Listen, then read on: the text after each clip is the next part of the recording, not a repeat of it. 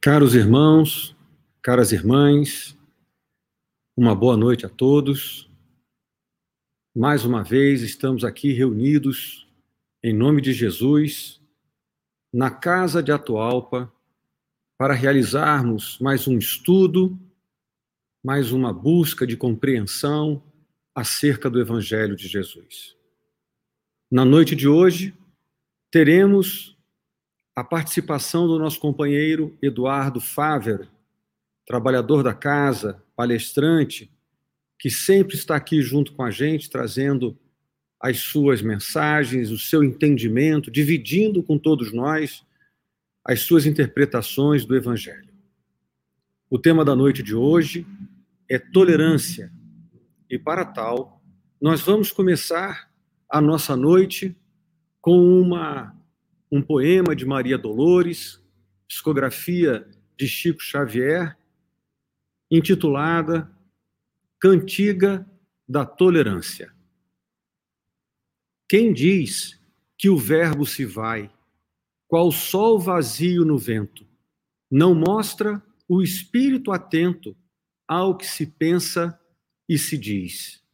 Mormente agora na terra, em transição apressada, a frase rude na estrada invoca a treva infeliz. Anota, às vezes, em casa, por simples questão à toa, vem a injúria que atordoa, partindo para a agressão, duras mágoas do passado, remexidas de repente, parecem bombas da mente, de explosão em explosão. O trânsito em qualquer parte, parece um teste constante, exigindo a cada instante humildade e amor ao bem. Aparece um desafio e a prolongar-se no insulto, e o crime que estava oculto arrasa os dias de alguém.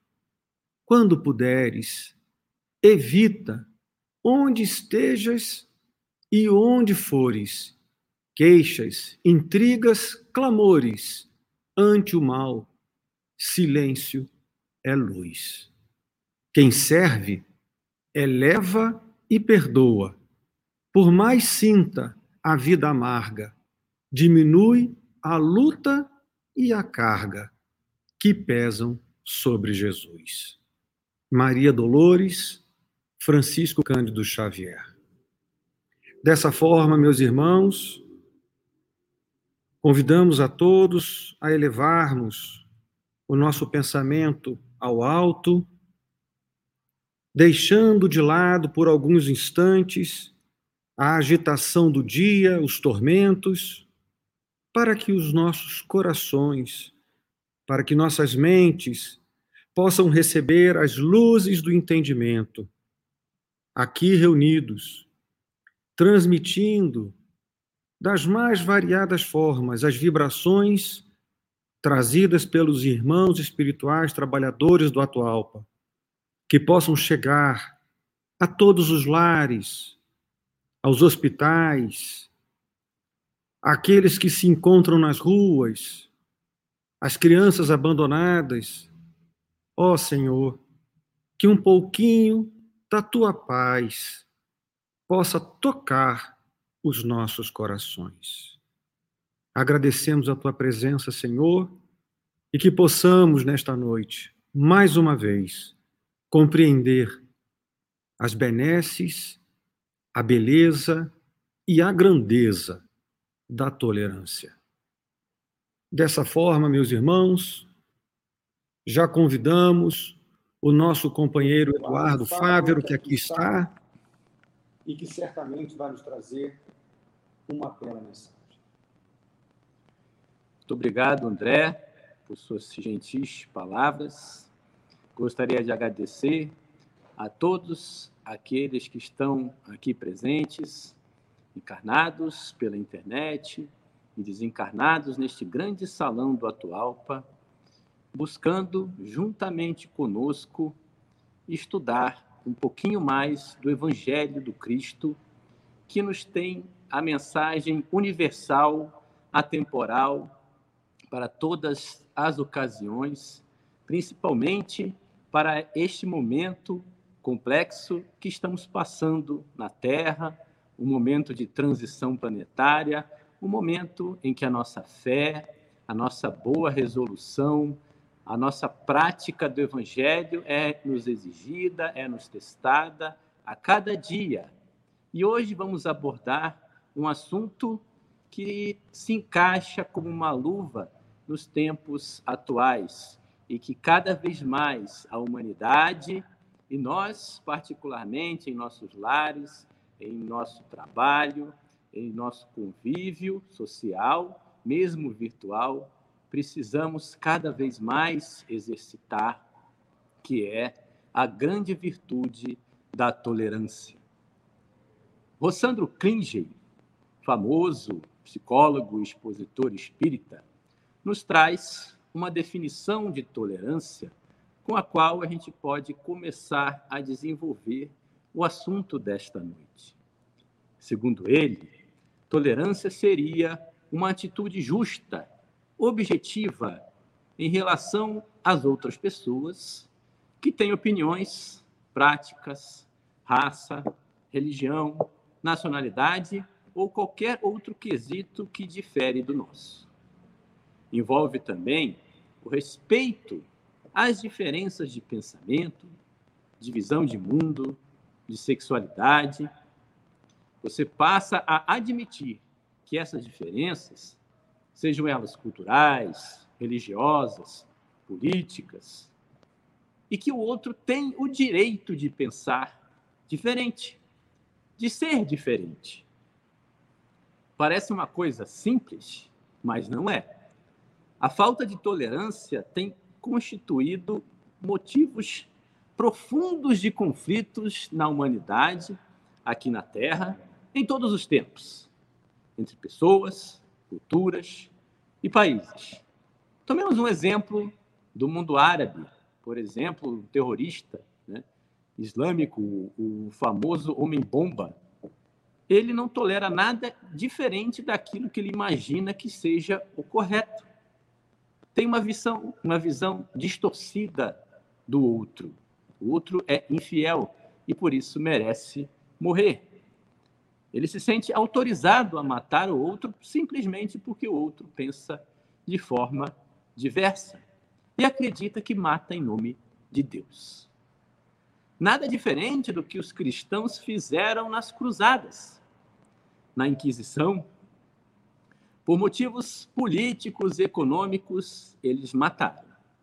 Eu digo eles assim de uma forma é, não muito autorizada, porque com certeza muitos de nós estávamos lá, saqueando, torturando, em nome do Senhor. E estamos aqui hoje para resgatarmos alguns desses débitos que cometemos em nome da intolerância. Mas, atualmente, temos um problema da polarização política, por exemplo, Há movimentos extremistas na Europa, nos Estados Unidos e até mesmo aqui no Brasil pregando a eliminação daquele que pensa diferente, ou que tem uma cor de pele diferente, cuja vida não teria o mesmo valor que a sua. Em nossa família, por exemplo, chegamos muitas vezes a brigar em vésperas de eleições ou com amigos, em grupos de WhatsApp, no Facebook, nas redes sociais, simplesmente porque a outra pessoa, seja amigo, parente, próximo, pensa diferente e tem uma linha ideológica e política diversa. E muitas vezes brigamos, ficamos meses, anos sem falar com aquela pessoa ou com aquele amigo que anteriormente nós tínhamos boas relações.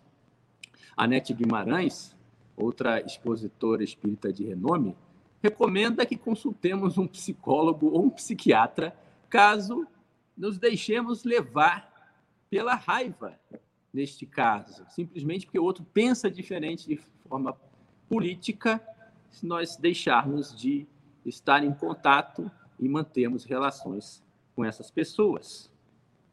Porque se usarmos de tolerância, respeitando o outro como ele é, o modo de pensar dele, a gente dá o primeiro passo para sair dessa zona de fanatismo político, religioso, ideológico ou qualquer outro tipo. É um problema nessa nossa caminhada evolutiva, nessa fase inicial, em que o egoísmo, o orgulho ainda predominam, que a gente tem uma tendência a pensar que a nossa visão de mundo é que é correta. E que os nossos filhos, os nossos amigos, os nossos parentes, o nosso cônjuge, todos aqueles têm que aceitar e incorporar em seu modo de vida. O Rossandro, ele também coloca que a gente pode tolerar uma pessoa sem aceitá-la, que a aceitação seria um segundo passo né, necessário para a convivência mais íntima. Essa seria uma visão estrita de tolerância. Seria um significado que é mais utilizado nos dias de hoje, mas que deixa de incorporar alguns aspectos que o espiritismo, que o cristianismo desenvolve e vai um pouco além. Então podemos já diferenciar essa visão de tolerância estrita de uma visão mais ampla que incorporaria todos esses elementos, inclusive a aceitação e muito mais coisa que a gente vai desenvolver. Por exemplo, né, seguindo essa visão estrita de tolerância, no mundo do trabalho, a gente pode ter um chefe difícil, né, de difícil convivência, que não aceita as nossas opiniões, o nosso modo de pensar, quer que tudo seja feito da forma como ele quer. E a gente tem que tolerar muitas vezes esse chefe, porque a gente depende daquele emprego, a gente está pagando financiamento, a gente depende daquilo para pagar as contas, e tem filho para criar, né? E então a gente resolve tolerar, engolir sapos muitas vezes por um bom período, então eu vou levando aquilo, né? Mas a gente sabe que esse tipo de tolerância muitas vezes não tem vida longa porque não tem raízes fortes, né? Aquela convivência diária muitas vezes vai colocando em xeque essa nossa capacidade de lidar com essas pessoas que não muitas vezes não permitem com que nós desenvolvamos, desenvolvamos, desculpe, o nosso real potencial. E é inegável, né, que a tolerância mesmo nessa forma estrita, ela é um avanço civilizatório, né? Porque ao invés de eu partir para cima desse meu chefe, né, e tentar pegar ele pelo pescoço e dizer poucas e boas para ele, ou então para outra pessoa que eu não gosto da raça, ou da religião, ou da cultura, porque ela é diferente, mas em nome da boa convivência, da civilização, do respeito mútuo, eu calo, eu deixo de usar de violência, seja a violência física, mas também a violência verbal.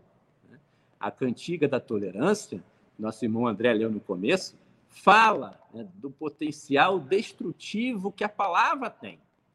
Ela pode causar muitos males. Então, só o fato de nós calarmos, de nós empregarmos o silêncio nesses momentos de irritação em que o nosso orgulho muitas vezes é ferido, já é um grande passo. Porque a gente sai de uma vida animalesca, instintiva, onde a gente está acostumado a reagir, a toda hora. Né? A gente vê alguma coisa diferente da nossa, a gente já parte para um ataque físico, um ataque verbal. E ao invés de fazer isso, a gente desenvolve certas habilidades emocionais, né?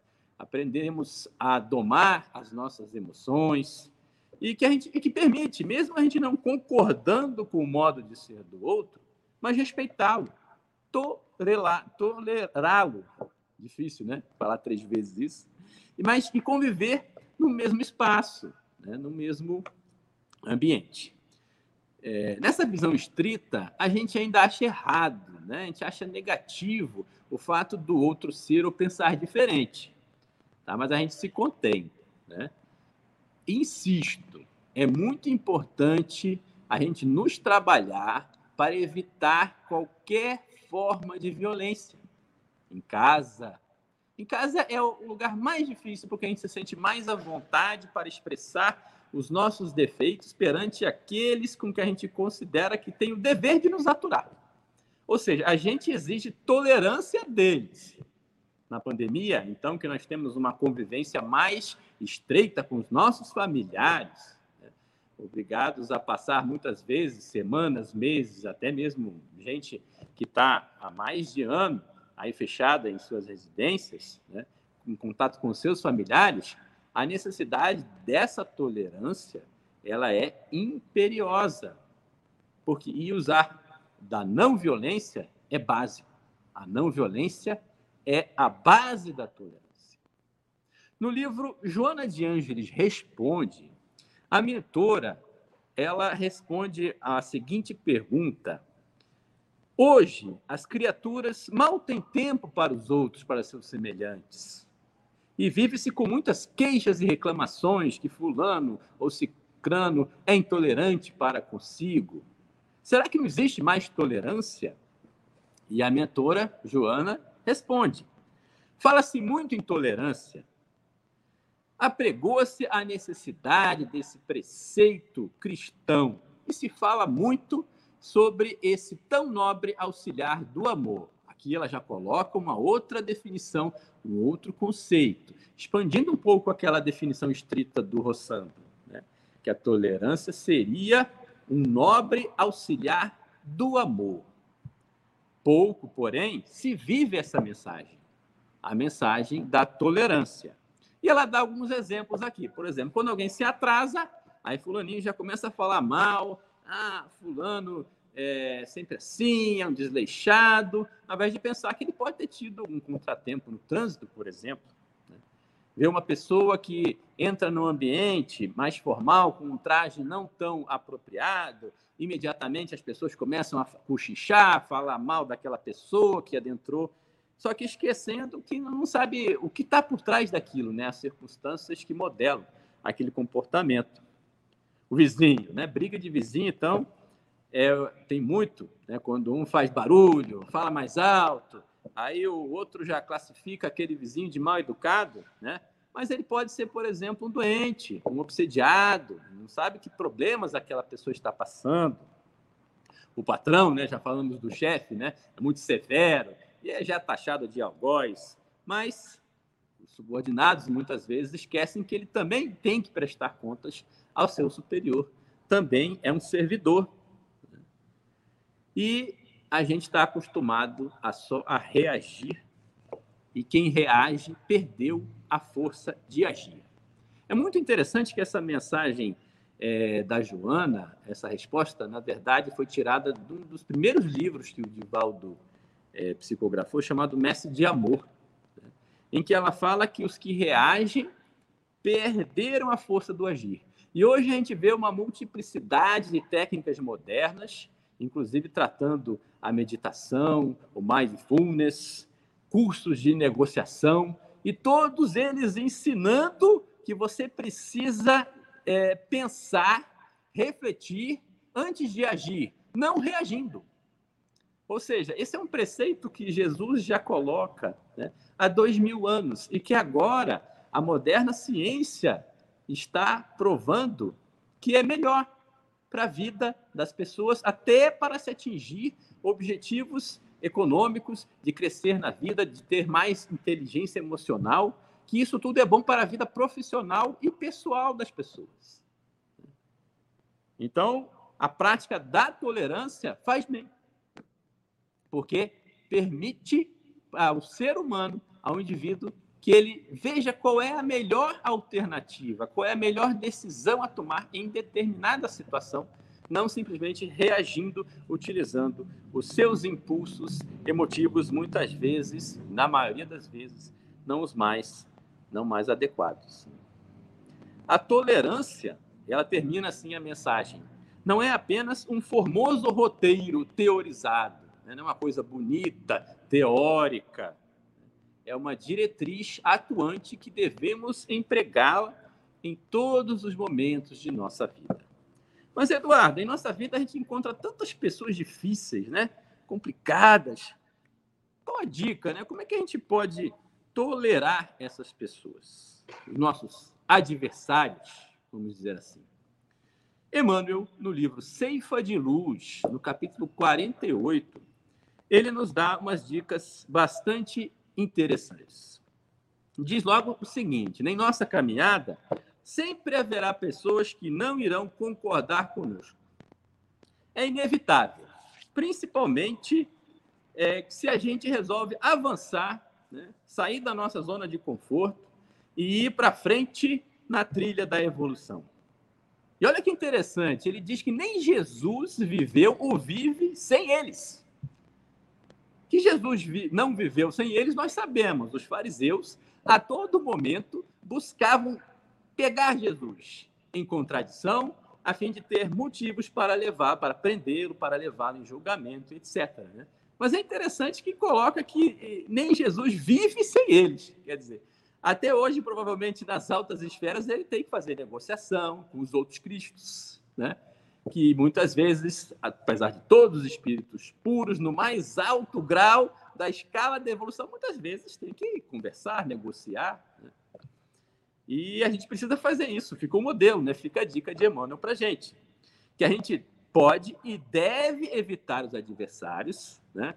que suscitamos com a nossa cultura de intolerância. Porque tem aqueles adversários que vão acontecer, de qualquer maneira. Não foi com a tua cara, não tem jeito, né? Você vai ter que lidar com ele. Mas tem outros que nós mesmos desenvolvemos. E é esses que Emmanuel nos chama atenção para a gente evitar com o nosso comportamento proativo na cultura da tolerância. Porque se nós é, agirmos de modo diverso, ele traz aqui algumas coisas que podem acontecer né, de negativo que são assustadoras. Focos de vibrações contundentes, negativas, né? aquela pessoa que está vibrando contra você o tempo todo. Centros de oposição sistemática, ameaças silenciosas, essa é a pior. Portas fechadas ao concurso espontâneo. Você vai precisar daquela pessoa, não vai ter ajuda. Essas pessoas vão sempre comentar opiniões tendenciosas a vosso respeito, suspeitas injustificáveis, antipatias gratuitas, prevenções, sarcasmos, aborrecimentos, sombras de espírito. Ou seja, para quê? Né? Fácil a gente concluir que a gente apenas lesa a nós mesmos se a gente fizer os adversários. Por isso que é importante a gente saber tolerar e respeitar essas pessoas, sempre quando elas surjam contra nós. E Joana complementa dizendo que a tolerância é a primeira manifestação da sabedoria. Olha lá na escala espírita, né? Quase no topo estão lá os espíritos sábios. São aqueles que juntam a bondade e a inteligência, o conhecimento. E para que a gente possa avançar nessa escala, o primeiro passo é tolerância. Mesmo essa tolerância estrita que nós estamos é, falando. Né? Mas, Eduardo, tolerância, se eu for tolerante, eu tenho que dizer sim o tempo todo, concordar com tudo que os outros falam, né? Não é isso. Não vamos confundir. A tolerar não é dizer sim o tempo todo. Não é sempre fazer a vontade dos outros. Jesus mesmo agiu com energia muitas vezes chamou os fariseus, inclusive, de sepulcros caiados, de raça de víboras. E quando ele nos recomendou o amor aos inimigos, ele estava muito longe de dizer para a gente ser conivente com o mal. Ele fazia o quê? Nos entregava uma fórmula do equilíbrio com a paz, da imunização contra esse mesmo mal não é ser conivente, não é ceder ao mal. Emmanuel reforça isso no livro Pão Nosso, quando ele diz que a tolerância excessiva resulta em ausência de defesa. Não é isso quando a gente fala de tolerância, que a gente vai deixar as portas abertas aos adversários, aqueles que nos querem mal. Não é isso. Mas ele complementa: é inegável se a gente quiser educar alguém com o nosso exemplo, a gente precisa de tolerância, de paciência e de entendimento. Mas não significa com isso suportar qualquer tipo de abuso, seja ele físico, moral ou emocional. Temos vários exemplos na história. Um que eu gosto muito de citar é Gandhi, Mahatma Gandhi. ele, por meio da não violência, que já vimos que é a base da tolerância, conseguiu libertar a Índia do jugo britânico. Libertou um país inteiro de leis injustas. Só para mencionar uma, havia uma lei que proibia o nativo, o indiano, de fazer o seu próprio sal. Imagina, a Índia é um país que tem um litoral imenso. E o sal era muito importante na época para a sobrevivência das populações, porque não tinha geladeira. Os indianos não tinham geladeira em 1940. Né? Muitos não têm até hoje. Né? E o sal era fundamental para a conservação dos alimentos que, pela lei injusta do colonizador, o todo habitante, todo colonizado tinha que comprar na mão dele, era monopólio da coroa britânica. O que, que Gandhi fez? Ao invés de se revoltar, ao invés de pregar a violência, ele fez uma marcha com milhares de pessoas e foi até o litoral para fazer o sal. E divulgou isso para todo mundo.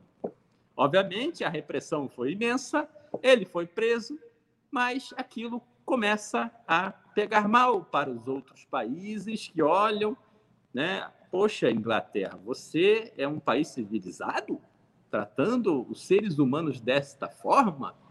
E de tantos outros episódios aconteceram que, após a Segunda Guerra, a Índia ganha a independência sem Gandhi ter é, forçado qualquer tipo de conflito violento.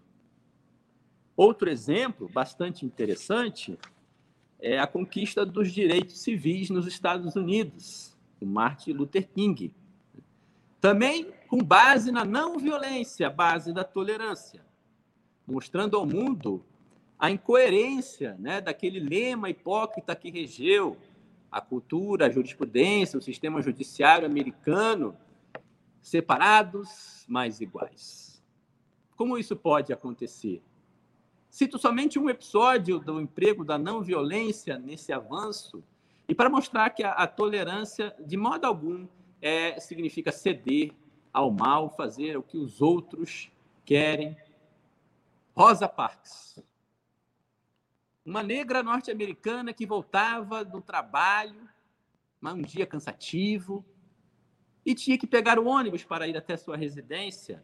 E naquela época havia leis e que, caso um negro estivesse sentado no seu lugar, porque o ônibus era separado, né? havia lugares para brancos e lugares para negros. Mesmo se tivesse sentado no lugar de negro e acabassem os lugares disponíveis para os brancos, se entrasse um branco, ela teria que se levantar e ceder lugar àquele branco. Naquele dia ela não levantou. Ela achou demais, que aquilo estava ultrapassando o limite do razoável. Foi presa. Só que aquilo estava bem na época da campanha do Martin Luther King para os direitos civis, despertou uma reação na população negra e que organizaram-se da seguinte forma: ah, é? Vamos acabar com isso, com essa lei injusta. Vamos a pé para o trabalho. Vamos deixar de usar ônibus. Vamos de bicicleta. Vamos pegar carona, se for possível, e de cavalo, charrete.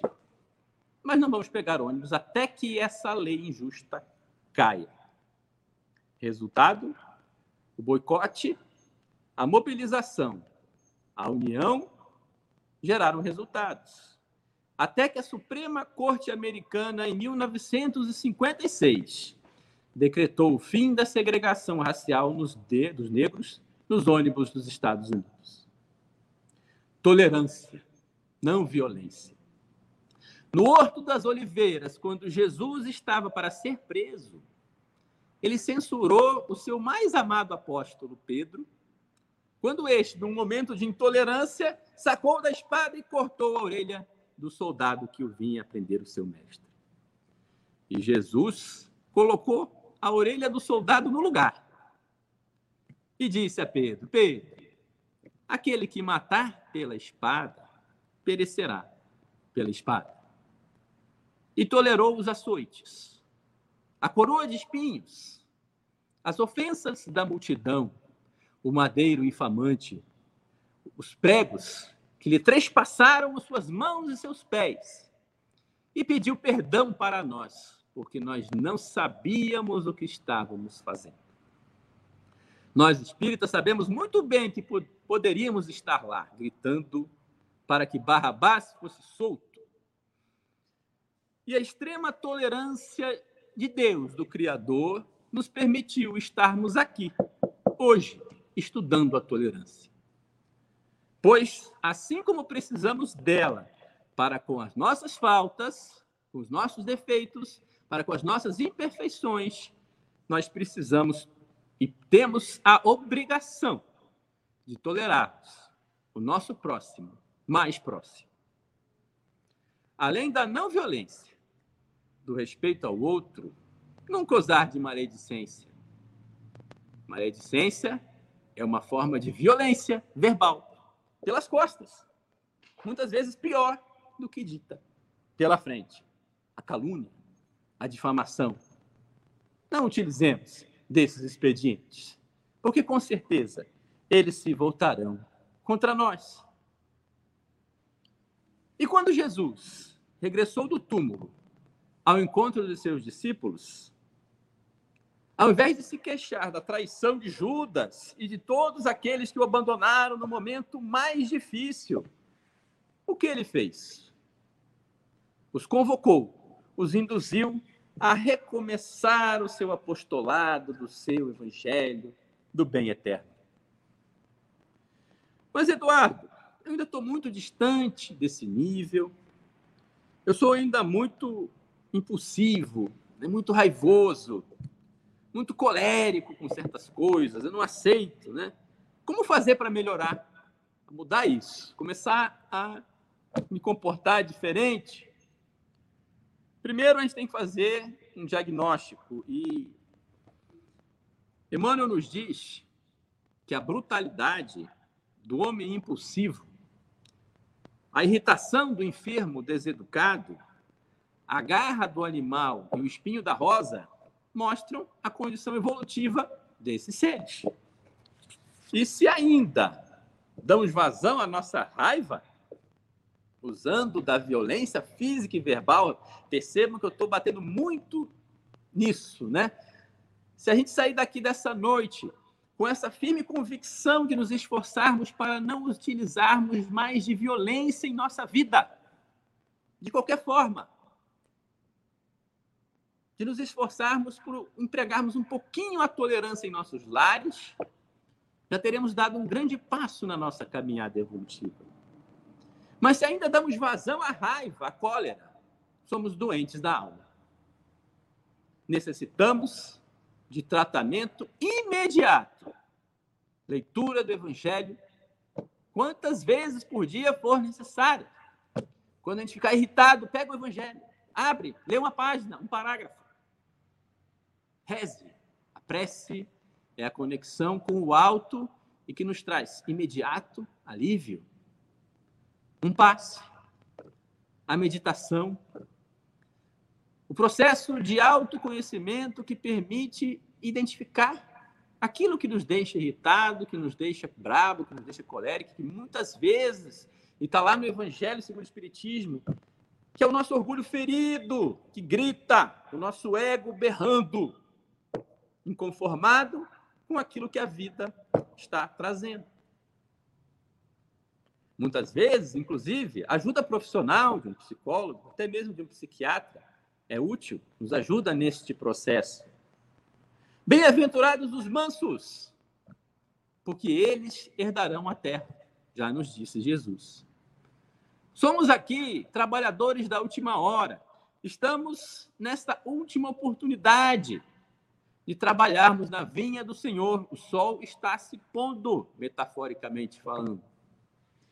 Por isso, é mais do que obrigatório abrirmos a nosso, o nosso coração para essa virtude maravilhosa da tolerância, a fim de que possamos solucionar as nossas disputas, os nossos conflitos do nosso dia a dia, sem violência, de forma pacífica, por meio de uma comunicação pacificadora, não violenta. Temos vários livros, né?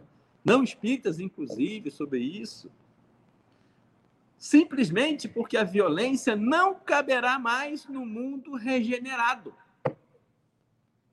Então, todo aquele que ainda tem a violência dentro, de si, se esforce por extirpá-la, para ser digno de habitar a terra futura que pertencerá aos mansos, disse Jesus.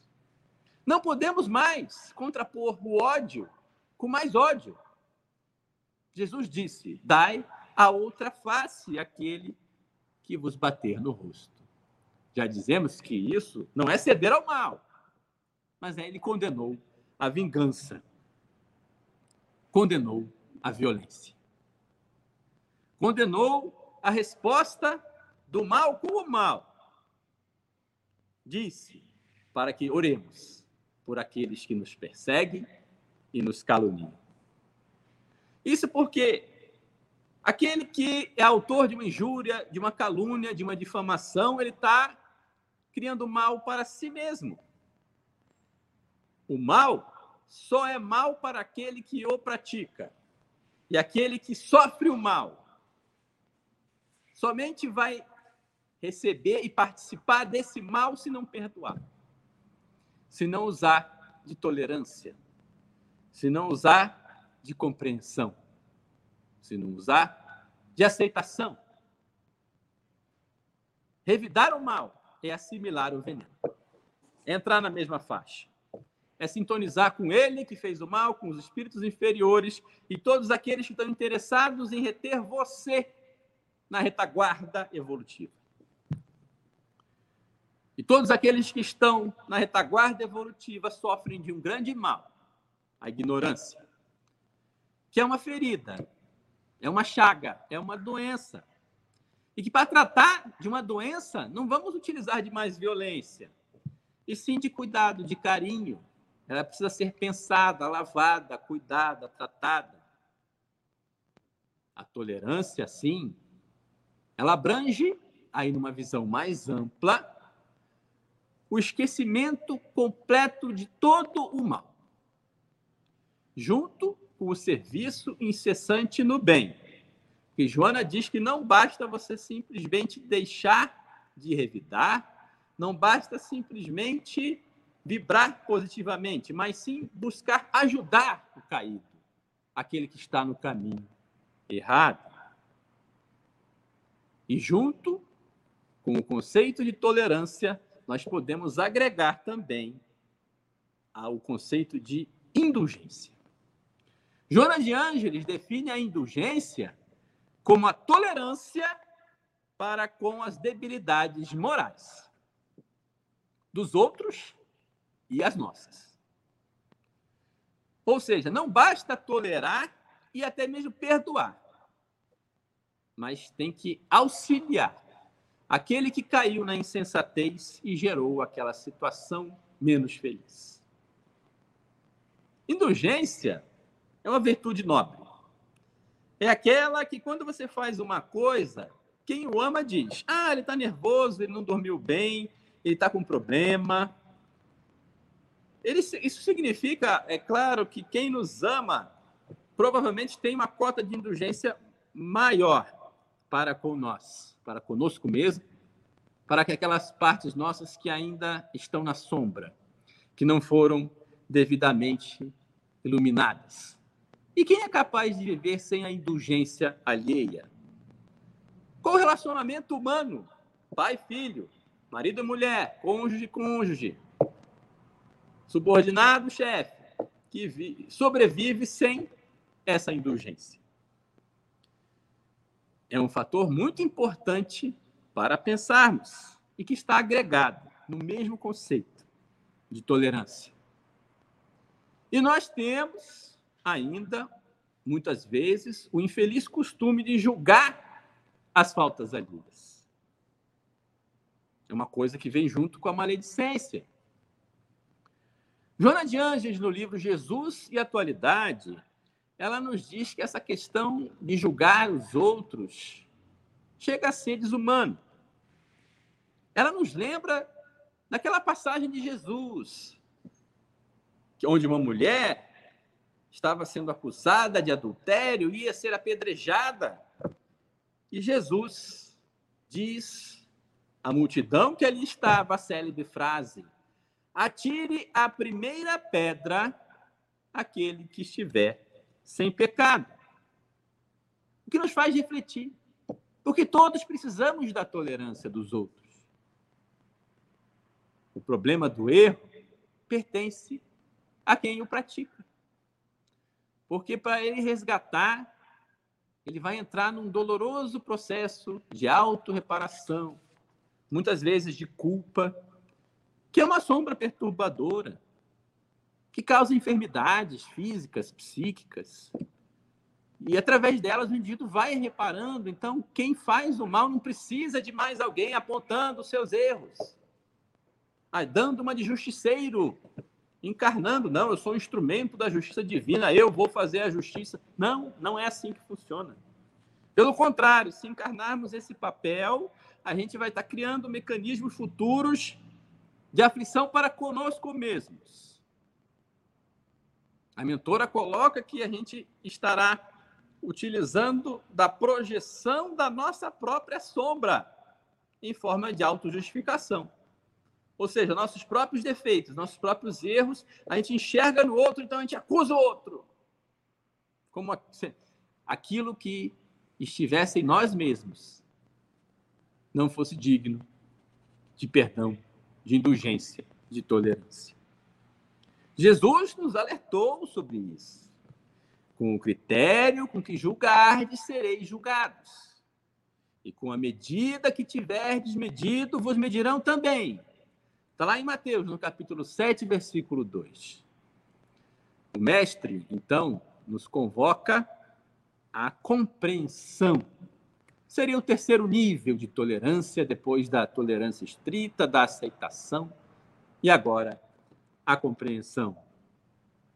Por isso, a tolerância, essa grande tolerância cristã, ela é necessária como uma terapia universal e fraternal, pela qual nós utilizamos das nossas mãos para reerguer aqueles que estão caídos no caminho porque queremos que os outros também usem de misericórdia para conosco, quando tropeçarmos, quando cairmos.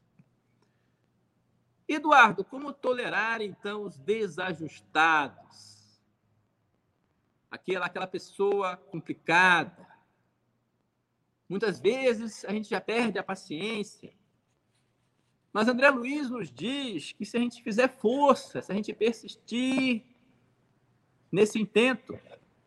Seja a pessoa, o nosso cônjuge, um filho mais difícil, um chefe, um pai, uma mãe, que por dever, piedade filial, muitas vezes precisamos dar o apoio, o carinho na velhice, mas são pessoas difíceis. São pessoas que ainda precisamos utilizar de tolerância, de aceitação, de compreensão. E muitas vezes não tiveram a oportunidade que nós tivemos de nos iluminarmos nas letras cristãs e do Espiritismo, que nos traz uma carga adicional de responsabilidade, porque a quem muito foi dado, muito será cobrado. E a tolerância, Eduardo, nos relacionamentos? Rossandro nos diz que numa convivência a dois, é preciso mais que aquela tolerância estrita. É preciso aceitação. Porque na tolerância eu suporto, eu respeito, eu uso da não violência, mas não necessariamente eu quero conviver com aquela pessoa. Para a convivência, eu preciso da aceitação. Porque daí eu aceito como natural a diferença. Eu percebo a realidade do outro. Não tento modificar o outro. Não tento protestar nem fugir. Não tento modificar a sua crença, a sua forma de pensar, a sua visão de mundo. Não tento mudar a forma como você usa o seu cabelo, ou como você se veste, ou como você pensa politicamente. Eu aceito as circunstâncias nas quais as outras pessoas se encontram. Perceba que é um avanço significativo em relação ao primeiro nível de tolerância. Agora, né, na pandemia, estamos convivendo muito com as pessoas que estão na nossa família, dentro da uma mesma casa. Então é fundamental que desenvolvamos a aceitação do outro, de como o outro é, de como o outro pensa, procurar entendê-lo, deixando de lado um pouco o nosso orgulho, a nossa presunção, a nossa impaciência. Nessa fase, a gente não mais registra como negativo o fato do outro pensar diferente ou ser diferente. E é engraçado que nessa fase a gente percebe que a diferença faz parte da humanidade. Eu não preciso lutar ou me defender disso ou fugir desse fato. E eu percebo que o fato do outro ser diferente, ele me acrescenta ao invés de me diminuir. Eu não tenho como crescer, como me desenvolver, se todos forem iguais a mim ou pensar igualzinho a mim. Vamos pensar, né? Eu chego numa roda de amigos e eu digo um negócio e aí todo mundo, é, é verdade, é isso mesmo, babá. Não, mas isso, isso, isso. Não, não, é isso mesmo, isso mesmo, isso mesmo. E todo mundo concorda com o que você diz, com o que você fala, sem agregar um ponto de vista diferente. Olha que papo chato. A gente tem que desenvolver essa disposição de aceitação. Parar de exigir que todos, que o mundo, que as pessoas atendam às nossas vontades, que pensem igual a gente, que concordem com a gente. Isso em casa, nosso casamento, com os nossos filhos. Aplicando isso, você vai ver como a sua vida vai ser mais fácil, como o seu relacionamento vai ser mais tranquilo. Ouvir o outro, Dá chance para que o outro se expresse, fale, mesmo sendo diferente das suas opiniões, é natural. Vai construindo um raciocínio, um contribui com uma parte, outro com outra. A existência de opiniões diferentes, ela é saudável, ela agrega, ela acrescenta. Mas para isso a gente precisa tirar o nosso ego da linha de frente e colocar um pouco de razão nesse diálogo para perceber que aquilo que o outro trouxe de diferente acrescenta, que nos provoca a pensar diferente também, um modo diferente, acrescentando informações que eu não tinha, que eu não dispunha, agregando novos conhecimentos. Agora, se eu for intolerante, eu não chegarei nesse nível, que eu não, nem vou permitir que ele se expresse, porque ele pensa diferente.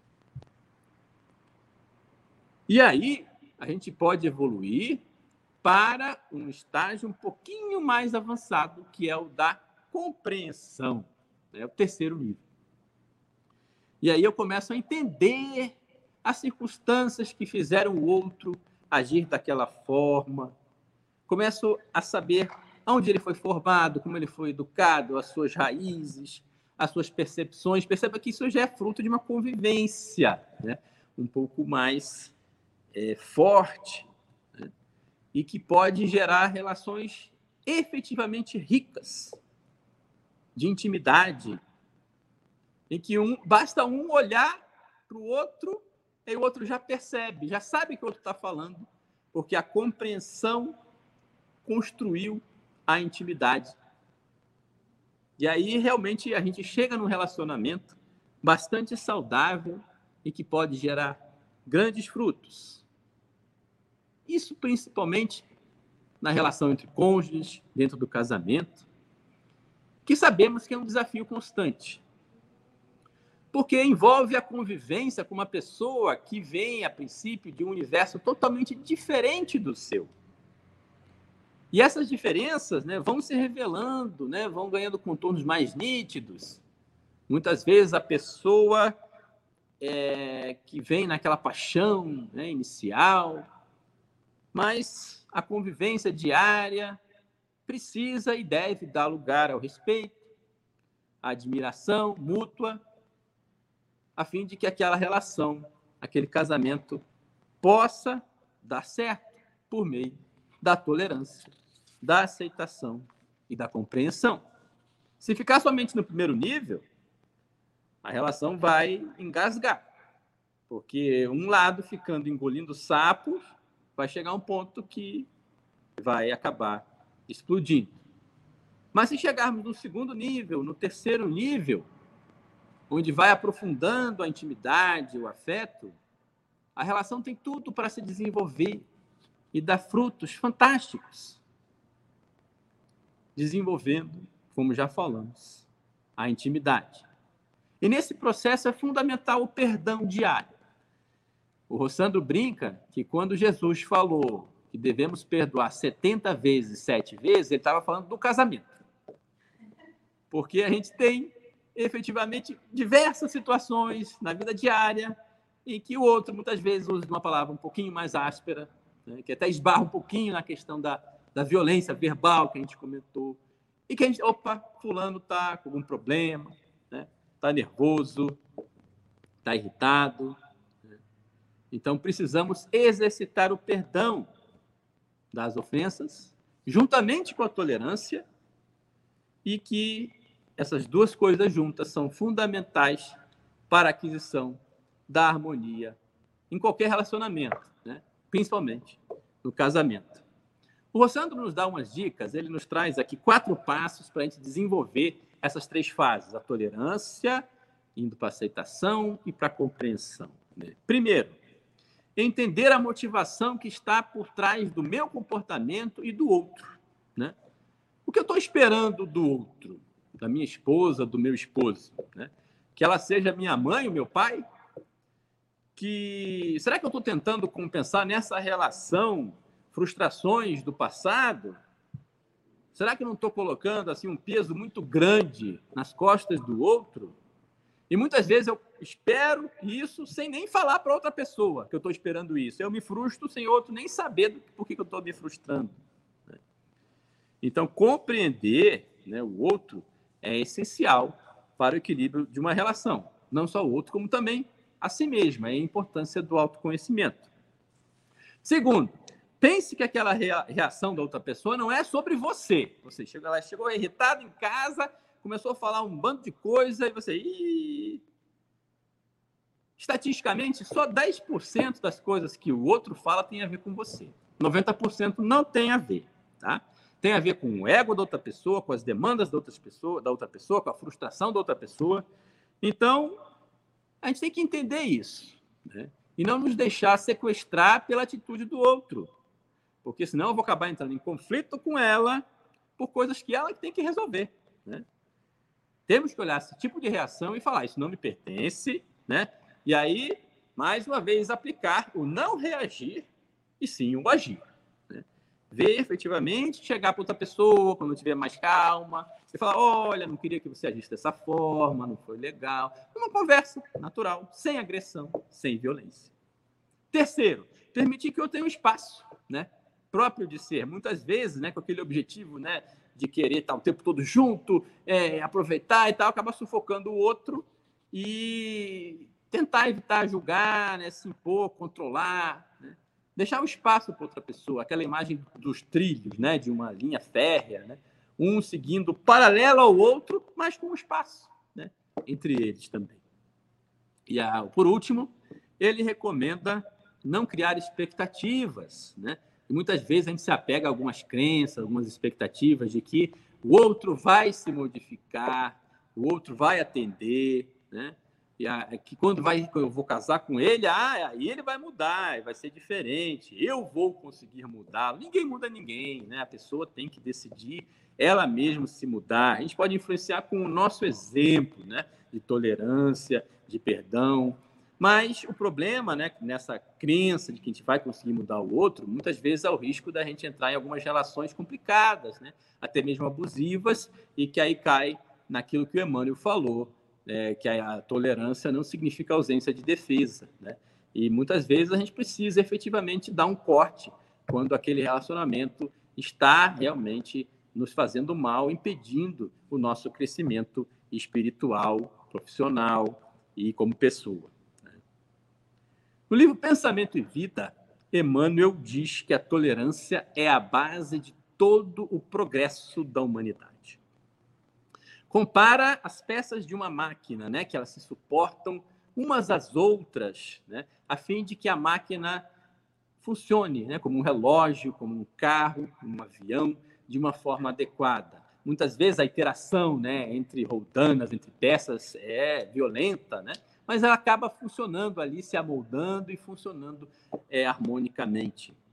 Cita vários exemplos da natureza né, como base da tolerância, principalmente da tolerância divina para conosco, para com todos os seres. Né? Dizendo que Deus não reclama, por exemplo, da semente para que ela imediatamente produza frutos, se torne uma árvore. Não, ela dá o tempo necessário para a semente é, se desenvolver, brotar e virar um arbusto, para depois virar uma árvore e começar a dar frutos, tudo a seu tempo. Não pede ao riozinho que se junte imediatamente ao mar, não. Ele vai né, dando terreno e tempo para ele percorrendo os obstáculos, desviando das pedras do caminho até chegar ao seu destino. Tolerância, então, não é um conceito superficial. Nós já vimos, né? Envolve aceitação, envolve a compreensão, envolve perdão. E Emmanuel coloca que é um reflexo da compreensão que nasce na alma e que plasma a esperança, a paciência e o perdão. Tudo junto, né? O perdão com o esquecimento de todo o mal. Lembremos do Evangelho, segundo o Espiritismo, que nos dá o conceito de misericórdia. O perdão com o esquecimento de todo o mal. Por isso, fica a lição. Se a gente fica dizendo, não, eu perdoei fulano, perdoei sim, mas somente da boca para fora, não adianta, né? Porque se for só da boca para fora, a gente vai estar guardando ainda mágoa, rancor em nosso coração e vai fazer com que a gente perca um grande tempo nessa nossa caminhada.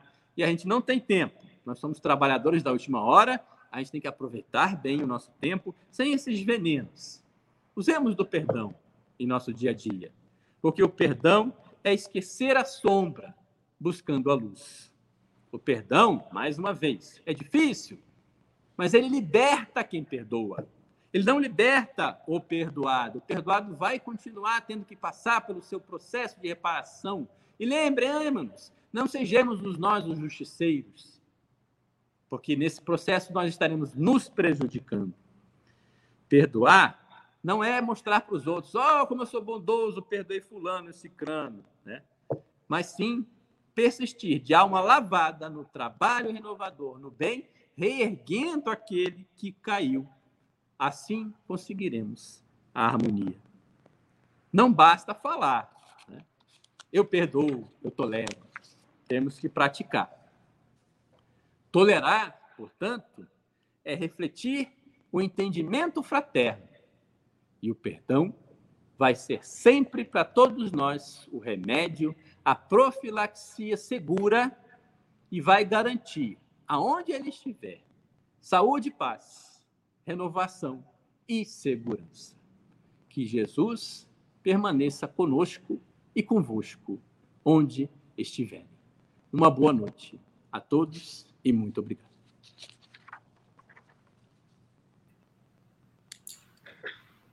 Agradecemos imensamente ao nosso irmão Eduardo Fávero, àqueles que estão aqui conosco nesta noite e a todos que nos acompanharam nesse trabalho, nessas reflexões. Temos a certeza que passaram por, por nós conceitos, valores extremamente importantes para nortearem a nossa conduta. E é sempre seguindo as orientações de Jesus, dos bons espíritos, que nós vamos ter segurança para avançar. Não tenhamos medo de tolerar. É um primeiro passo, como o nosso irmão nos ensinou tão bem nesta noite. E dessa forma, então, agradecemos a todos os presentes, a todos os que nos acompanharam e desejamos que nesses instantes finais da nossa do nosso trabalho as vibrações possam alcançar mais e mais e que cada um que esteve aqui conosco possa se transformar num ponto de iluminação, levando cada vez mais distante a mensagem, a tolerância, a paciência, a indulgência, para que possamos todos juntos, como humanidade, caminharmos na direção do Pai. Esteja conosco agora e sempre, Pai amado. Muito obrigado pela oportunidade da vida, do aprendizado. Muito obrigado, Senhor, pelo nosso querido Jesus, que veio como modelo e guia, nos dando o mais alto exemplo de tolerância e de perdão. Ao dizer, Pai, perdoa, porque não sabem o que fazem. Que possamos guardar o exemplo do Cristo em nossos corações e que possamos traduzir este ensinamento nas nossas atitudes. Se conosco agora e sempre, Pai amado, que assim seja. Uma boa noite a todos e desejamos que todos permaneçam bem nesses momentos de dificuldade, mas que juntos vamos superar e vamos nos reencontrar. Muito obrigado, uma boa noite.